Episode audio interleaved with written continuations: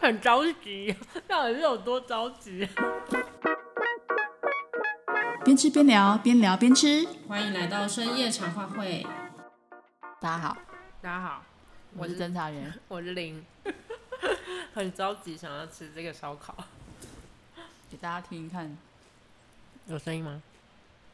你还再咬一口，那、嗯啊、我再咬一口。啊，有有有有酥脆的声音，有有有。有吗？有吗？有。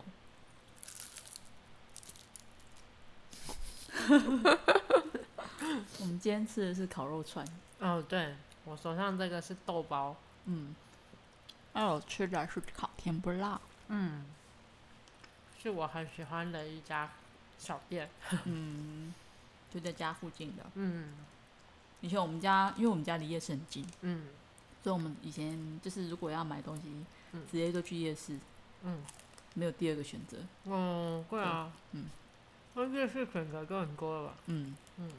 然后我很喜欢吃夜市，其中有一家就是咸酥鸡，嗯，他们的炸甜不辣也很好吃哦。然后炸蔬菜是青椒跟四季豆也都很好吃。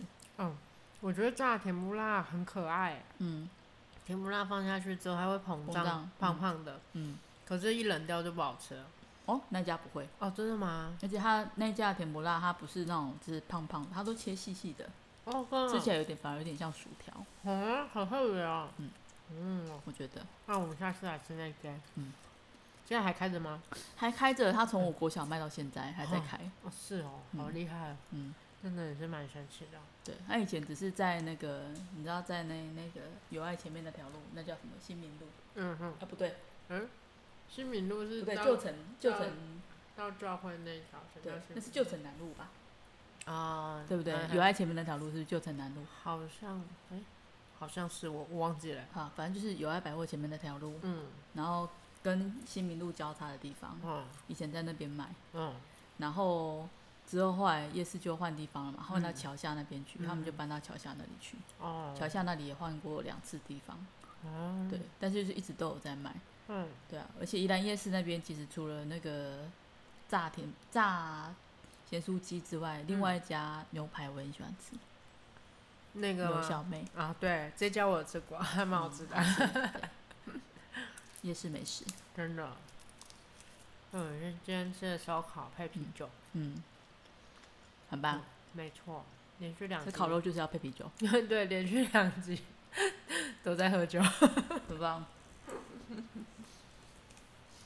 而且今天真的是深夜茶话会哦，今天是深夜。是深夜，对，这样是不是太罪恶了？大家如果在深夜打开这一集，嗯，就想象一下吃的烧烤配的啤酒，好好罪恶的一个感觉。嗯，这家豆包很脆，嗯，然后就算冷掉也不会觉得咬不动那种润润润，不会有这种感觉。嗯嗯嗯，是酥的，嗯，而且有香味，嗯。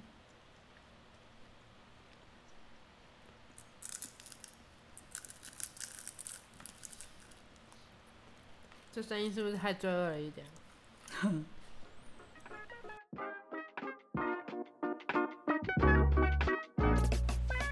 我今天想要分享我很喜欢的，我们先这一次是先讲陆剧好了。嗯嗯，对，今天要跟大家分享一个陆剧。其实我比较喜欢有时代背景的剧，哦，所以像那种仙侠剧什么那个，哦，就比较不是我的菜。哦，对，所以即使它是架空。架空历史也没关系，但是你会有一个大概可以参考的朝代。你比较喜欢那种有一个自己的世界观的戏，这样。对对对。哦、然后在那个世界里面，然后你要怎么改，就就是再说这样。就那个世界可以有他自己的逻辑这样，然后你会接受这个逻辑这样。就是比如说，好，步步惊心。哦，对，有点久了哈。这我从认识侦查员以来，他就一直跟我推荐这部戏。我真的印象很深刻。其实我觉得，为什么会、嗯、这这几部我会可以一直重刷的剧？嗯，主要原因是因为它的集数不太多，太长的剧我不不太会重刷。你你你确定不太多？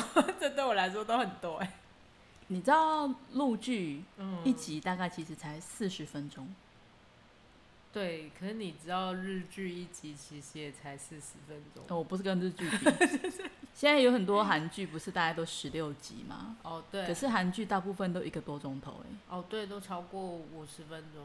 对啊，大概一个小时或一个小时十分钟、十五、嗯、分钟之类，有些甚至一个小时二十分钟都有。哦，对啊，对啊，啊，那所以你录剧，你如果三十三十五集把它砍半，其实也才十七集。哦，那是不是跟韩剧差不多？就是主要是它的集数不算多，《步步惊心》三十五集。嗯，你猜我刷了几次？这我以前跟你讲过，对不对？对，但是我记得我有，我不记得你说过几次，但我记得你跟我提的，比方说，我最近又在重刷这个次数，关于这个话题，我大概就我以有印象以来，就最少有五次吧。真的假的？但我步步惊心已经很久没有重刷了。对，所以最近很少听到。哦，因为最近在刷别的。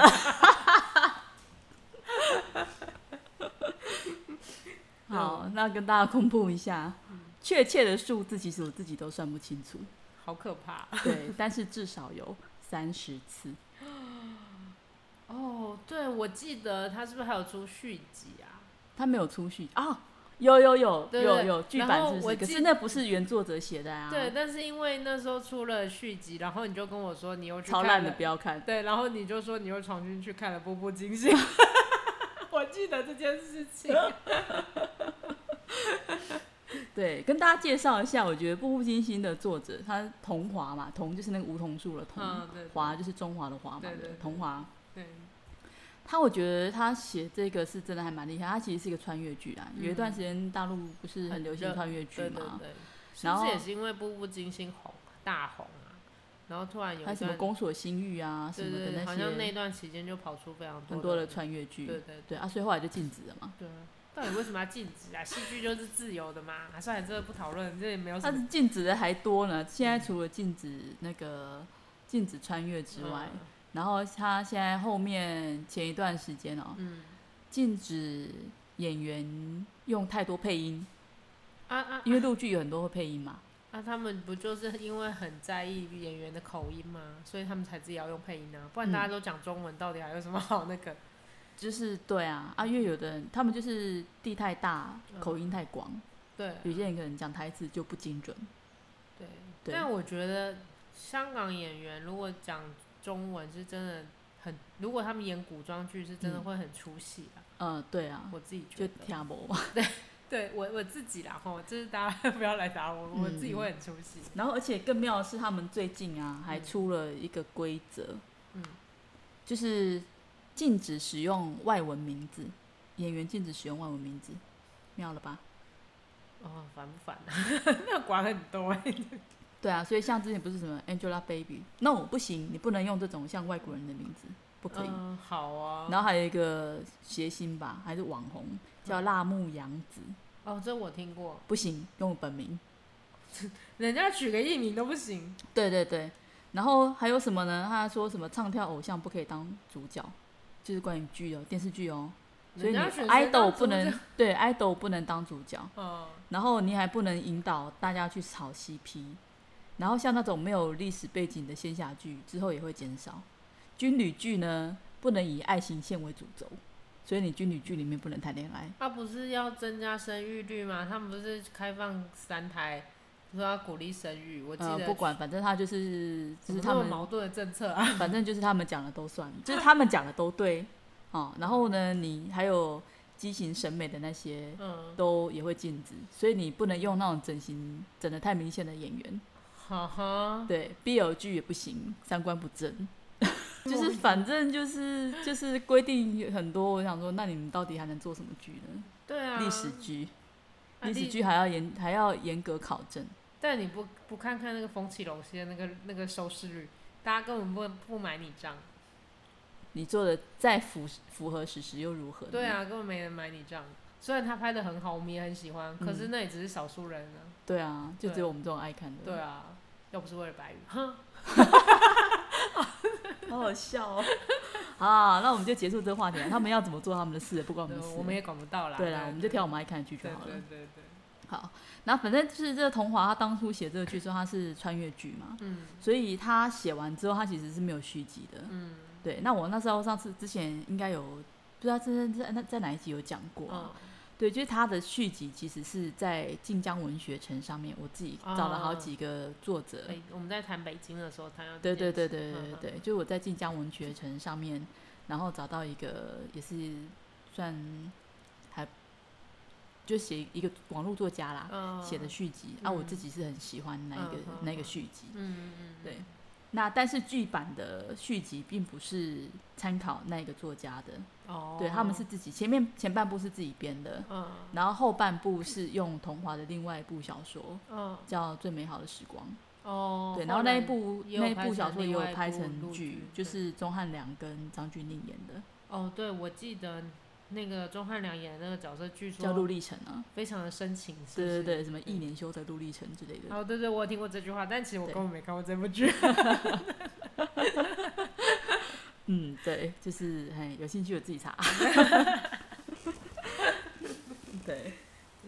好，那我那时候为什么会很沉迷那一出剧？我觉得主要是因为他刻画的那个女主角若曦啊，嗯、她在离开了四四爷之后，嗯。因为后来虽然不是有跟他在一起嘛，嗯、但是后来因为他没办法接受那个四爷登基之后开始残杀手足，嗯，因为他就是在写雍正登基前后的那段那段时间。哦，那你要不要先大概讲一下这部剧的内容是什么？这部剧哦，这部剧其实可能大家都有看过。可能只有我没看过哦，你没看过，我没看过，虽然被安利那么多次，还是没看过。哦，好好好，就是其实若曦她她在呃原著里面啊，嗯、她其实是学财会的。哦，对，在现代。哦、在现代。然后之后她穿越到古代去。嗯、啊，她穿她是掉到水里吗？还是？她是。我想不出来她穿越的点是什么。她就是出了车祸。嗯。对，然后醒来之后就穿越到清朝去了。啊，那那清朝那时候是康熙年间，哦，九子夺嫡之前。哦，就是他雍正登基末年的时候。对，就是大概雍正登基前二十年左右的时间这样子。所以那个四爷就是雍正嘛。四爷就雍正。哦，对对，哎，二十年，十年，嗯就是大概在。雍正登雍正登基前十多年的时间呐、啊，嗯，对对对，反正就是从那时候他他一穿越的时候，其实是先到八爷的府上，嗯，然后是八爷的侧福晋的妹妹，嗯，哦，你一说他穿越之后就突然多出一个这样的角色，哎，多出一个这样的人，是还是他本来就有那个人，他只是穿越到他身上？对，哦，因为当时侧福晋的妹妹在府上其实。有被福晋的妹妹欺负，嗯，对，因为地位不同嘛，嗯嗯，然后他就是有一次他从楼梯上摔下来的时候，然后就受伤了嘛，昏迷不醒，嗯嗯，他就刚好那个时间他出车祸，对，出车祸，他在现代的名字叫张晓，嗯，工厂张，晓是那个日出晓，嗯，对，所以我觉得他这个取名字取得也不错啊，嗯，他穿越过去之后，他的名字叫若曦，哎。晨曦，对不对？就刚好配成 对。对，配成对。对对对，所以他穿越过去之后就，就就变成了那个侧福晋的妹妹这样子。哦、对，然后用着现在的思想，然后再过着古代的日子这样子。哦。对。那他一去的时候，也会让被人觉得他目不识丁，哦、因为他的那个朝的时代，嗯、现代的那个时代。嗯是已经在用简体字了。哦，对啊，对，但是在当时清朝的时候，在用的汉字还是繁体字嘛，对对对，对，所以他就会有些字认识，有些字不认识这样子，对对对，嗯，然后所以他一开始的时候是在八爷府生活，然后跟八爷有了一些互动，之后他就是就还蛮喜欢八爷的，嗯，但是因为当时他们会有选秀女的制度嘛，哦就你要进宫，嗯，然后选秀，嗯。那你没被选上了，你就可能只能待在宫里面做一些服侍的宫女的工作，然后等到年龄到了之后，再就是出宫，另外再嫁人或干嘛的之类的这样子，或者是你在当宫女的时候，你可能如果是在一些就是娘娘贵妃身边服侍，服侍的好，然后你知道存在感比较强的时候，可能还会帮你赐婚什么等等之类的这样，对，帮你选择一些世家。公子们，然后成婚这样子，因为也不是随便的人都可以进去选秀嘛。对啦，是没错，可能都是有点身份的人才可以进去当秀女嘛。对对对对对对对对对。所以他就后来因为要进宫，就是选秀嘛。那八爷他的妈妈其实，在康熙朝里面并不是一个受宠的妃子，嗯，但是他凭借自身的努力，然后其实得到蛮好的名声，哦、就是他是一个蛮有才情的人，这样子没有才气的，嗯，对。然后他也希望可以母凭子贵啦，就是靠自己有出息了之后，然后让妈妈也可以过上比较好的日子，不要在宫里面就是被任人家欺负、看不起等等之类的，对。那他就当时就有拜托他妈妈说：“哎、欸，可不可以不要让若曦被选上当、嗯、当后宫？”哦，对，所以就是就反正就是用了方式，然后就是让他变成宫女这样子，嗯、没有被选上就当宫女嘛。哦、然后就被安排进去去当那个就是御茶房哦，对，侍茶宫女这样子。对，所以她是在康熙身边就是奉茶的宫女，嗯、对。所以他因为是在康熙身边嘛，所以他就可以接触很多皇子，这样子对啊。但是这个就是反正中间他就是经历了一些，就是皇子们争夺。我我那时候会喜欢这出剧，主要是因为他不是在讲后宫的宫斗，嗯、我不喜欢后宫的宫斗，嗯嗯、我觉得那些勾心勾心斗角很没意思，嗯，对。那他主要在这一出剧里面是在讲九子夺嫡的故事嘛。我们其实，在念历史的时候，这一段历史其实没有特别过多的琢磨，嗯、就可能九子夺嫡，然后就是反正就是最后雍正就登基了嘛。嗯、对，短短几句话就带过了。嗯，对。但是其实实际上，你如果就是看了像看了这个剧这样子，他把那个时间慢慢拉开了之后，那、嗯、你就会发现说，其实。课本里面短短几句话啊，嗯、实际上在如果我是若曦啊，嗯、经历了那样的朝代之后，你才会知道说，哇，那里面的那些风起云涌，确实是让人家真的会很步步惊心的。你在宫里面走的每一步，其实都很有可能会影响到后续的发展。嗯、哦，对，的确是。对，因为他当时跟跟八爷在一起的时候，他就有提醒他要小心四爷，因为他知道。四爷之后会登基嘛？嗯嗯嗯，对啊。可是当时的人怎么会知道呢？对啊，当然是。对，但是因为他这的这个举动，所以让八爷开始会提防了他。嗯，对，然后甚至也曾经因为提防他，然后让四爷犯错之后，然后就沉潜了一段时间。嗯，本来还以为跟皇位无缘了。嗯，对，但是最后竟然还是又阴错阳差的，嗯，就是又回到了四爷的手上这样子。嗯，对，历史当然我们现在看是不会改变的啦。嗯，对，因为。他学的历史，跟他经历过的那些事情，哦、其实基本上是不太有可能会因为他做了什么事就有变动的。嗯、就是人家讲说那个祖父悖论嘛。如果我回到过去杀死杀死了我的祖父，嗯、那我还会出生吗？对啊，不可能啊，因为你已经出生了。对对，所以这是祖父悖论。嗯，对，所以他即使知道了历史。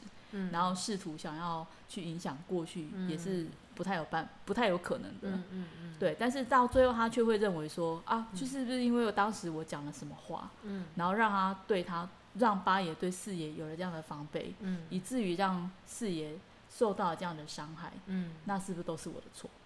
哦，对，要不是因为我，嗯，对。对了，就是你的错，那你也可以怎么样？嗯、所以他就是就很郁闷啊，他认为说都是他的错，嗯、现在会变成那样子，会让他们兄弟相残，都是我的错。哦、嗯，所以他就很愧疚。可是就算他不说什么，他们还是会兄弟相残。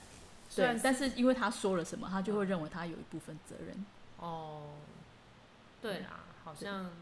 这样说好像也没错。对对对，嗯、所以我觉得那一出戏其实会让人家觉得比较揪心的原因就在这，因为它是女主角第一视角写的。嗯嗯嗯嗯。对，就是第一人称，就比较容易带入。对，就是你你就会想象说，我就是那个女主角。嗯、当时如果身处在那个情节里面的话，其实你也会像她一样感觉到愧疚等等之类的这样。对。而且他后面也刻画到说，他离开视野之后，还是会觉得说视野一直在他的生活中出现。嗯嗯嗯。就是因为他已经把四爷的习惯变成自己的，就是那是一种很自然的渗渗透哈。他为什么跟后一开始不是说他跟八爷在一起吗？后来他怎么又跟四爷在一起？他后来没有再跟八爷，没有后来没有选择跟八爷在一起的原因是因为八爷他已经有福晋了嘛，然后又有侧福晋嘛，他不想要再进去他们家，然后再去跟，就一个是他姐姐，然后他已经知道他的福晋其实是不喜欢他姐姐的，然后即使他也又嫁进去了，两个姐妹难道能够对抗一个就是地位更高的家族的的嫡女吗？不可能啊！再说他是福晋，对啊，对啊。对，嗯，然后即使八爷曾经为了想要留住他，跟他说，如果我之后真的顺利登基了的话，嗯，那我让你当皇后，你觉得这有可能吗？唉这是骗笑吗？男人的嘴骗人的鬼。对啊，所以我就是就是会觉得说，嗯，光听到这个就会知道说，哎，你就是在给一个不可能实现的诺言。嗯。对啊，而且他又知道这个之后的发展，就更不没有办法。去接受这件事情了吧？对对，然后再来就是四爷他在就是呃给他帮助或是帮他解围的这些这些情况上面啊，嗯、都是做的比较有实质意义的。嗯嗯，对，所以我觉得就是在感受上面，你也会觉得说视野会让你觉得比较踏实。哦，对，对啦，就如果以整个历史历史事实来看的话，嗯。嗯，四四爷在解决问题的能力上感觉比较好。对对对对对，所以反正啊，因为他就是小说嘛，嗯、对，所以反正就是大家就听听然后，就是 这是我自己个人的感受这样子。对，反正我就是会觉得说主角的视角啊，嗯、然后就会希望观众是有这样的感受吧，就会对，就会蛮有共鸣的啦，因为你就会想象说，对啊，他是怎么样把。就是他喜欢的人的习惯变成自己的习惯，嗯、然后那就是一种很自然的渗透啊！你就感觉就像原来是两个不同颜色的颜料，嗯、有一天你碰在一起了，嗯、其实之后你要把它再分开变成两坨，嗯、那两个颜色都已经掺杂在一起，你要怎么样再把它变成原来的颜色呢？其实是不太可能的。对对对，对，那就是在一种不知不觉当中，你内化成自己习惯的过程，嗯、他也把自己活得像他一样的，嗯、你就很难再抽离。然后再回到过去那个不认识他之前的那个自己。嗯嗯，对。所以我有一次在滑 IG 的时候，我有看到一段电影的话啦，嗯、那是一部电影叫《爱在他乡》。嗯。他说里面有女主角是这样说的：“他说，直到某一天太阳升起，于是你不经意的想起，并开始挂念那些和你的过去毫无交集的事物。嗯。在意着一个只属于你的人。嗯。于是你了解到，这就是你的归属。”就是类似这种感觉。嗯，你以前就像就像若曦，嗯，他喜呃，他后来会发现到紫色、葡萄，嗯，然后木兰，嗯，太平猴魁，嗯，然后甚至是王维的诗“行到水穷处，坐看云起时”，嗯，这些东西跟他过去其实生活是毫无关联的。嗯，但是最后这些东西却好像时时刻刻都会在围绕在他的身边。那这些什么紫色葡萄、木兰、太平、无愧，都是他跟四爷相处的时候有出现的东西，这样。对，就是他在当奉茶宫女的时候，嗯、其实因为他已经知道历史了嘛，嗯、所以他就会稍微有点提防四爷，特别留意四爷的喜好。他其实有点想要讨好他，对，或者是在他面前不要犯错。你不能讲讨好，就是不要在他面前犯错。嗯就是，甚至是也可以说是不想引起他注意吧。对对对对对，哦、所以他就会特别留意他的喜好，嗯、比如说他喜欢的颜色，嗯、他喜欢吃什么，嗯、对。然后像他喜欢喝的茶，嗯、所以每一个皇子的喜好，他当然都会记得啦。嗯、他曾经当然也会有一些皇子都会讲说，那你为什么特别奉茶的时候，你都会特别先给他？嗯、太子也在，你为什么都不先奉给太子？嗯对，做的太明显了吧？对，就有时候可能知道，你真的是一个潜意识的。对对对对，因为其实你已经知道了，已经知道了。对对对。对，太子还会被废了之后又立，然后之后又被废嘛，二废嘛。对啊，所以他就会觉得说，就是在在他已经知道的历史当中，那个最后会成为王的那个人，是我要需要特别留意的。他就会不，我觉得就是无意识的就已经把他放在他心里面很有存在感的位置。对。哦，这这怎么感觉有点像暗恋一个人？对，但是他当时还不是暗恋。对对对，他只是把他放在心里。对，但是这感觉就好像演变成你其实暗恋一个人，好像也会有类似的状况嘛？因为你很，你就是一虽然是为了不同的原因去注意这个人，嗯、但是你就是注意他，然后你会观察他的喜好，嗯、然后希望可以符合他的喜好，嗯、或是提供他需要的东西的。对。对，好神奇哦。嗯，他是催眠自己，然后就，哦，但是他不是因为这样子，然后后来才才喜欢他啦。嗯、我觉得当然会喜欢的原因是，因为他从他身，他从他的身上得到了他需要的安全感。嗯嗯、对啦，你刚刚有说他提供的帮助都是很有实际意义的嘛？对对对，对，对，真正他需要的东西。对。所以不是空口说白话的那一种这样子，嗯、对啊，对。所以我觉得其实这里跟对啊谈恋爱就是这样子嘛，嗯、就是当一个地方啊、一件事物啊、嗯、一个人对我们有了连贯的意义的之后，嗯、我们就不再是过客了，而是属于彼此。嗯。所以那也会成为我们身心得以安歇的平静之处，这样子。嗯、对，所以我觉得有时候，当然你有了归宿之后，你喜欢对方，对方也喜欢你的时候，嗯、就即使两个人不在身边，嗯、但是你还是会。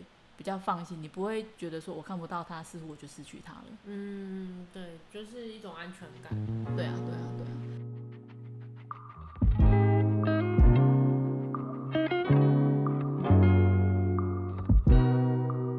那我觉得，当然那时候会出不了戏，也有可能是因为那时候正在养伤啊。嗯，对，因为我，哎、欸、哎、欸，我之前有跟大家讲过嘛，就是其实我我曾经脊椎受伤过。哦，好像你好像之前没有讲，没有特别讲到这件事哦，对。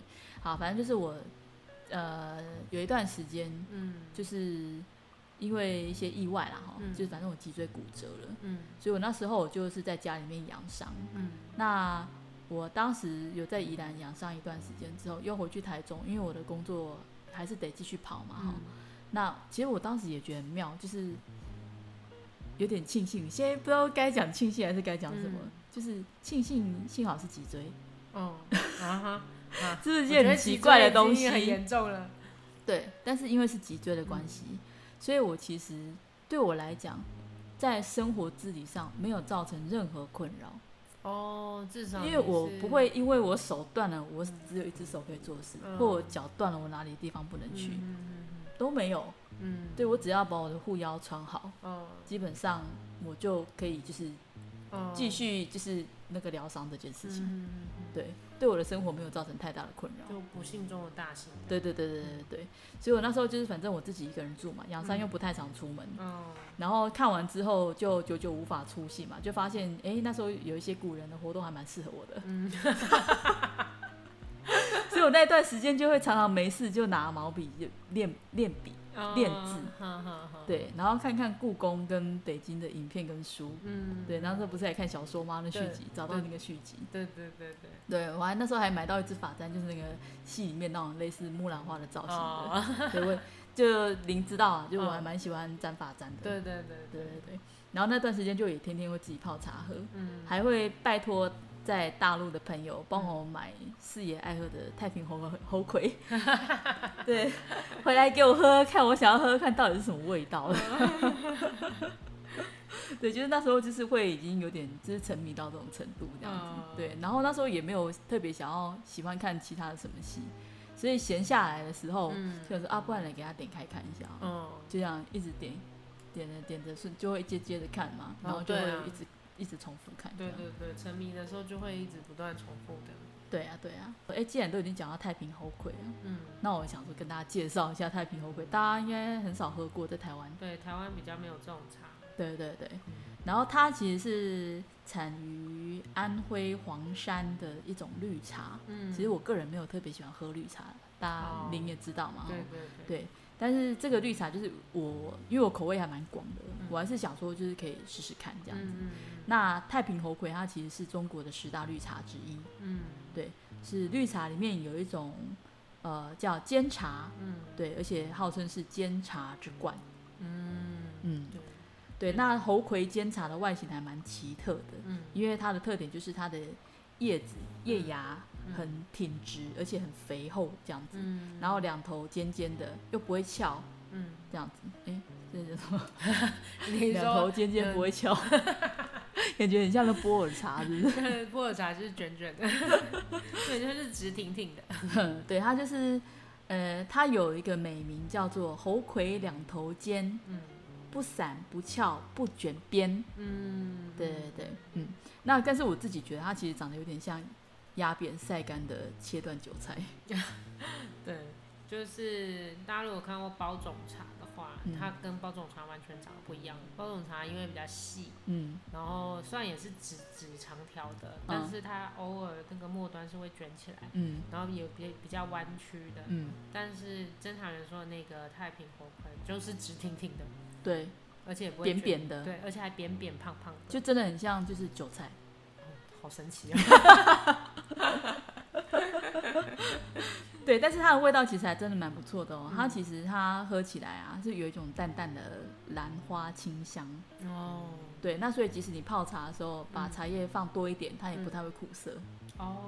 对，嗯、那这种太平火鬼你可以怎么泡呢？如果你要选，你可以选那种直的直，就是直筒型的玻璃杯。嗯嗯。啊，因为你可以看到它茶叶舒展的过程。嗯。然后水温。不用太高，就是先用八十度先温杯，嗯，然后茶叶大概拿七八片，嗯，然后根朝下，哦、然后放在茶里面，哦、然后之后再用九十度的水，嗯，然后沿着杯壁这样冲下去，先洗茶，嗯，哦，就是所以你第一泡三秒钟之后先倒掉，嗯、之后再倒一次热水，嗯，好，先倒三分之一，然后先让它泡，泡了三十秒之后，然后再把水倒满这样子。哎、欸，这其实蛮特别，因为其实绿茶通常不会用，不需要太热的水。对，所以它它用到九十度，我觉得还蛮特别的。我但我就是想说，可能是因为它不卷，也有可能。哦，因为它它就只是从扁扁的变成宽宽的这样。对对，它就是稍微就泡胀了这样子。对对对对对对。所以它可能那个不不容易涩，也是因为这个原因吧？我在想。哦。对啊，但是如果要泡出味道，可能就需要比较热的水。对，我自己觉得有可能是，但我没喝过，我就是想象。哦。对。但你喝的感觉呢？就是它可以泡很多次吗？它可以泡很多次吗？它大概可以泡个……哎、欸，我其实印象有点点模糊了。嗯。对，但是我记得它其实是可以至少泡个三泡。哦，那也还蛮有味道的。嗯嗯嗯嗯。七八片，然后这样一个杯子就可以泡三泡。嗯嗯嗯。哦，那当然你第三泡味道一定是比较变得比较淡。对啦，当然是这样没错。对。但也算多次了。对，因为它是三泡已经算多了。因为它跟台湾那种卷起来的茶叶就完全不一样。对。对，因为我们像我们那种卷起来茶叶，它它一开始慢慢疏开是香味嘛，第一泡通常就是香味，然后第二泡、第三泡才慢慢有茶味嘛。对。但是像它这样子。然后它完全不卷的情况之下，还可以泡出三泡，嗯，那也是蛮厉害的，嗯，蛮特殊的啦，嗯嗯，有机会大家如果有真的，虽然大家不是很喜欢去大陆旅游，然后我觉得应该有可能比较多都是因为政治跟人的缘故，可能就是麻烦吧，对，就是反正对，就是麻烦，嗯，但是真的如果还是有机会的话，就是我觉得大陆还是。地很广嘛，嗯、物种很多啦，对啊，所以其实都还是蛮建议大家可以去尝试看一看。其实还是都有值得去的地方。对，对嗯，那我觉得那个太平猴魁还蛮妙，是因为它其实，在那个时代啊，嗯，其实在时代是清代吗？对，清朝的时候哈，嗯、它其实应该是说，呃，这有个 bug 啦，嗯，对，就是在。雍正呃，清康熙朝那时候，其实太平猴魁还没有出来。哦，这感觉是作者喜欢喝茶。对 对对对，嗯，所以他是是在那个大概咸丰那那段那那时候，其实才比较有名的。哦，对，他就是其实他是在黄山那边有一个叫猴村猴岗。跟严家三河村，就是这三这三个村，哦，哦，那附近一带产的野生茶，嗯，对，然后原来就是在黄山的东北山路那边，嗯，然后是鸟衔来了一些茶种子，嗯，然后散播在石缝里面，然后慢慢才繁衍成林，嗯，可是因为峭壁没有人可以上去嘛，嗯、所以山民就训了一些猴子上去采茶叶。哦。对，然后之后再手工精制成猴魁。嗯。所以为什么这种茶叫猴魁？因为猴猴子去采的。哦。嗯。酷哎，真的很特别。对对对。哎、欸，这个猴子去采茶这件事，我怎么好像在哪里听过这个故事？在哪里？我想不起来，还是你跟我讲？有吗？会不会其实就是这个故事？九龙科，大红袍。啊，大红袍，哦，是不是大红袍？是大红袍啊，因为大红袍也是长在峭壁上，上啊，那应该是大红袍，我应该是听的是大红袍的故事。哦太妙了，太妙了。对啊，然后他像刚刚讲说，他到咸丰才变得比较有名，是因为那时候有一个茶叶的，就是呃董事长的祖先呐、啊，他就当时就在那个、嗯、就黄山北边东北边的那个六百里山那边、嗯、就开了一个茶园，嗯、然后就开始就把这些茶，就是算是比较有产量，呃对，有规模的，就是生产出来这样子。嗯那因为它又有兰花香味嘛，然后形状又尖尖的，嗯、他就把它叫太平煎茶。哦，对，所以现在一般来讲，就是猴魁茶界就会认为说，哎，太平煎茶应该就是太平猴魁的前身。嗯嗯嗯嗯，对，嗯，所以他既然是咸丰才出现，那就不可能是四爷能喝到的茶了嘛，就是对，啊、对，那就是一个 bug 这样子。对对。然后也有人讲说，就是在太平猴魁，以前都是在一般都是在谷雨前十五到二十天采采摘的，哦、所以猴魁其实是没有明前茶的。哦、对，就是春茶它有分明前茶、雨、嗯、前茶跟谷雨茶。嗯嗯。对，那所以它既然是谷雨前十五天到二十天，所以它应该只有雨前茶跟谷谷雨茶，它就没有明前茶。对。哦，明前茶是在清明之前嘛？对。对。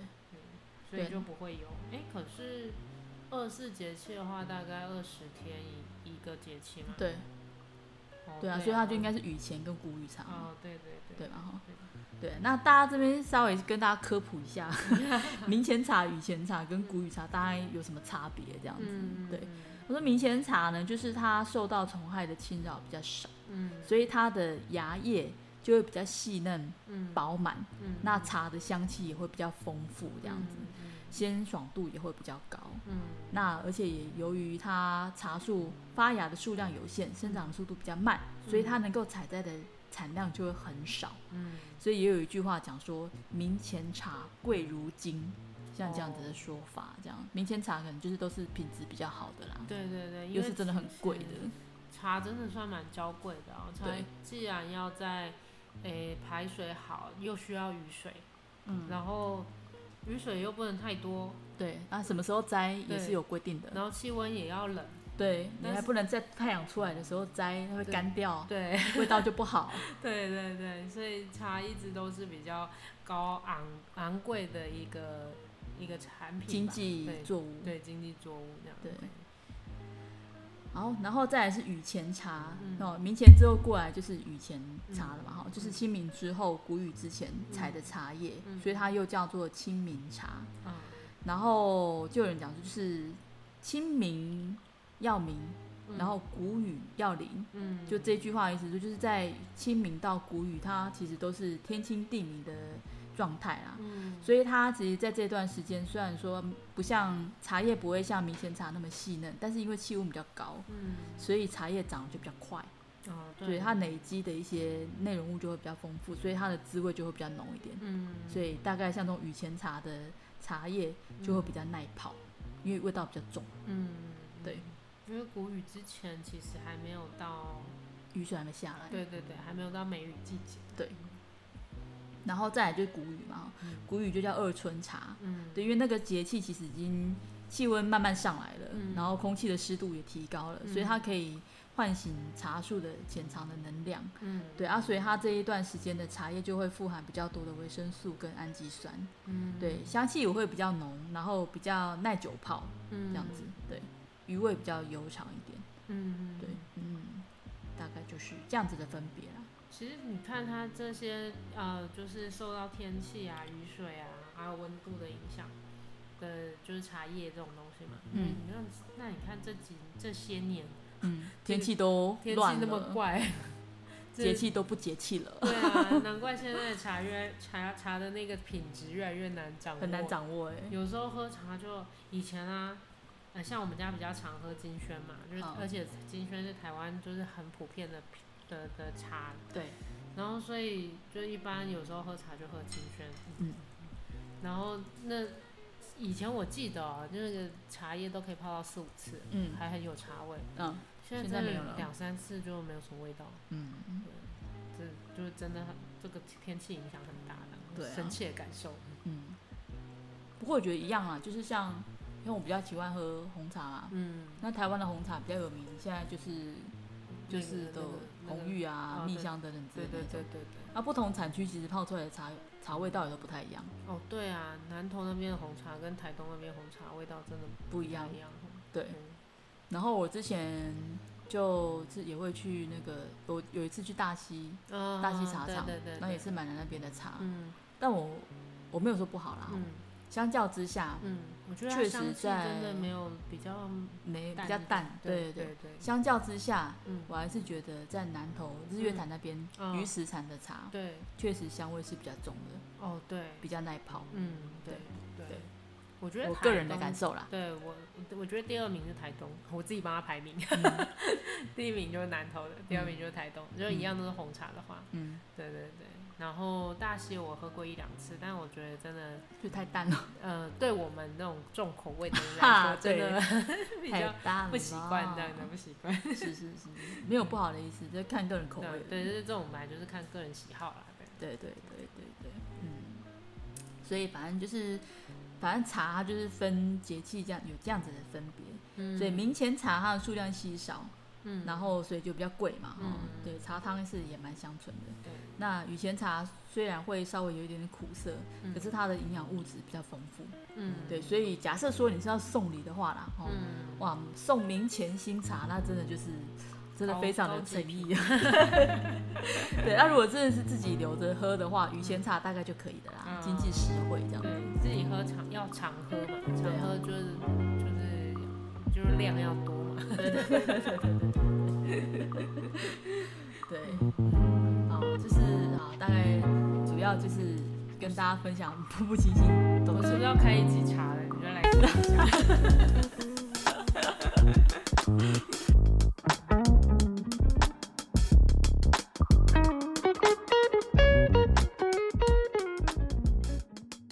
对，因为我觉得其实步步惊心如果有看过的人啊，大概就会比较知道，就是。在讲的那个感觉是什么？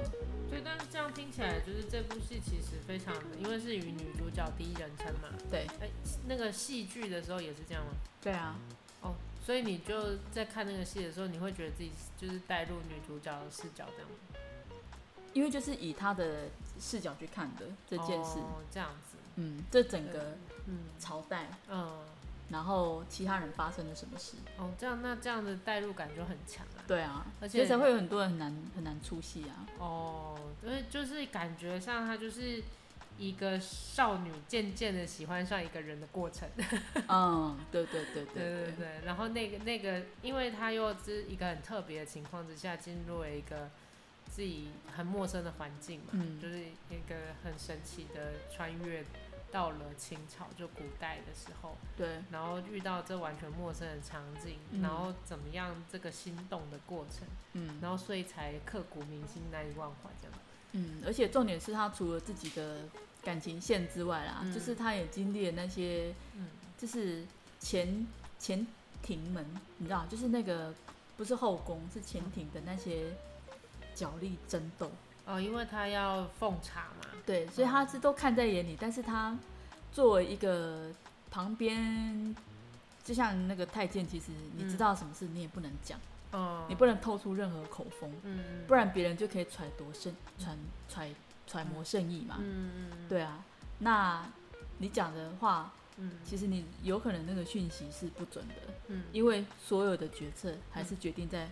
皇上手中嘛。哦，对了，你今天揣度了我的意思，又有什么用呢？嗯、我说了算啊。对啊，说不定我等一下就改变心意了。对啊，对，对，对，那所以你就只要有耳朵没有嘴巴就好了。嗯、不过，哎、欸，我觉得作者很聪明，哎，就是小说作者很聪明。嗯，就是因为女主角本身就是现代人嘛。对啊。那就是用我我们现代人的观点去看一个这样的古装宫廷大戏的感觉。嗯，对 对啊。我们看历史本来就是没有办法发生的。对啊，对对是过去就过去了嘛。对对对对对，就是还我觉得这设定很很聪明。对啊 对啊，所以我才会觉得说，这让我觉得很有很有共鸣感啊，就让我很容易就可以进入状况这样子。好的。哦，那那那其实如果大家就是想要看那个既，如果大家跟侦查员一样喜欢有那个完整的世界观。然后又有少女心，嗯、想要体会一个从心动，然后到刻骨铭心的过程。嗯，然后大家可以看看这部戏。对啊，而且我觉得重点是因为他其实因为里面吴奇隆，我以前看他演戏，我总觉得有点改油改油，但是那部戏里面，我觉得他的表现真的很好。哦，这样吗？就是他为这个角色，嗯，然后呃设计了蛮多，嗯，就是看起来很符合角色性格的动作。哦，哎、欸，他太太是不是就现实里的太太？是不是那就是若曦，就是女主角嘛？对，哦，就是在戏里面已经真的 CP 感非常的好了。嗯嗯对，虽然他们年纪相差很多。哦，他们差了十七岁，现实生活。哦，真的哦。对，就是跟现。哎、欸，那那剧里面没有差那么多岁啊？剧里面好像大概也是也是差了至少十岁吧。哦，对对啊，对啊，那那那也还蛮有代入感的。嗯嗯，对啊。所以就说，其实我觉得那出戏的那个角色其实选的蛮好的。哦。演员选的很不错。嗯哼，对，就刚好遇到适合的。对，都很贴合每个角色，嗯，可以呈现的样子这样。哦，对。其实我虽然没看过那部戏，但是因为那个他续集那个《步步惊情》啊，呃，我有看过宣传，好，宣传就是那个什么预预告之类的那种小小小影片。嗯。然后因为《步步惊情》好像是现代设定，是不是？对啊。然后我看了看到吴奇隆之后，大概三秒钟吧，然后我就关掉。什么啊？出戏？我说哦，真的我在演什么？为什么会吸引人？然后我就把它关掉。这就是为什么，虽然被安利那么多次，但我一直都没有去看这部戏的原因。就现代版不用看啦，可是他为为什么会留有那么那么深长的余韵，就是因为两个人没有结果嘛。哦。然后因为后来若曦，哎，这样可以剧透吗？反正最后若曦。大家要可以接受那个没有结男女主角没有结果，然后再去看这部戏。对对对，因为后来若曦死了。而且他死的时候，清代的时候死掉了。对，若曦就是清代的时候嘛，他回到现在叫张晓。哦，对，我意思说他有因为在清代死掉回到现代吗？哎，剧里面是这样演的，哦、但原著没有，哦、原著里面死了就死了。哦，这样。对对对。然后他反正就是在剧里面有有可能是因为真的就是你知道吗？嗯。就这样子结束了，感觉好像真的太让人意难平。哦，对啊，就就为什么就这样错过了这样子，嗯，所以才会最后结束的时候，就是安排他，呃，因为我不是说现代张小他是因为出了车祸才穿越嘛，嗯，然后最后他在古代在清朝死了的时候，嗯，他再次醒过来，就是在现代里面的，就是医院里面，他其实昏迷了大概快半年左右的时间，然后醒了之后呢，就那么刚好的，然后拿到一张传单，嗯。就是一个那个清朝帝王展，嗯，就博物馆在展那个帝王展，嗯嗯，然后他就去逛，然后就发现里面有一幅画，曾经就是在九子夺嫡发生之前，然后康熙跟那些皇子们和乐融融的一一一幅画，那那幅画里面其实他自己也在里面，哦，对，然后他就觉得说，我原来就是那不是我。做梦的，嗯，对，是真实发生过，我真实经历过的那些事情，嗯好好，对，然后他就在他哭得乱七八糟的时候，泪眼朦胧的时候呢，嗯，然后就看到了有一个熟悉的身影出现，好好好，对，这个真的。好像真的可以不用看这个 现代版呢，嗯、这真的太狗血了。对，但是就现代就到这里为止了，这样子。剧剧、哦、版就到这边。哦，你说在最后的时候就到这里。对对对，哦、啊，所以我后来再去那个晋江文学城看的时候，他们当然就会从那个剧版的结局，哦、然后开始衔接嘛，因为他回到现代了嘛。嗯、哦，对对对。对，那回到现代之后，就是就隔了三百年，雍正是一六七八年出生的嘛。嗯嗯。然后。所以他设定他回到现在的情节，他就是一九七八年出生的，隔了三百年的时候，七百一九七八年出生，所以那年纪就跟我们差不多，你知道吗？对对对对，嗯嗯。所以他那个接续到现在的话，他就是刚好那个年代，其实也是可以衔接上。哦。然后他衔衔接之后，他那个晋江文学城的那个作者写的，就是写说，就张小还是就回到他原来做财会的那个部分嘛。嗯。然后，但是那个。转世的雍正，嗯，他就是做一个怎么讲，嗯，也是算是心怀心怀一个，那要怎么讲？嗯，文物文物梦，复兴文物梦的、哦、的一个创业家，这样子。这也太妙了吧？对，文物梦是什么？对，就是复修复文物，但是他是创业家，嗯、对，就是也算是，就是他他的公司主要是对，就是以做跟文物可能收购，哦、或者是就是做这种就是展览这样，对，买卖、嗯、拍卖等等之类的这种这样子。哦，好特别、啊。对对对，所以我才觉得，哎、欸，他这样子设定的这个人物还不错。嗯好好，对。哦。嗯。但但真的觉得，就留下余韵，哦，这是我个人，那说不定有人大家就是喜欢皆大欢喜的。哦，留下余韵还不错啊。对啦，虽然有点遗憾啊。嗯。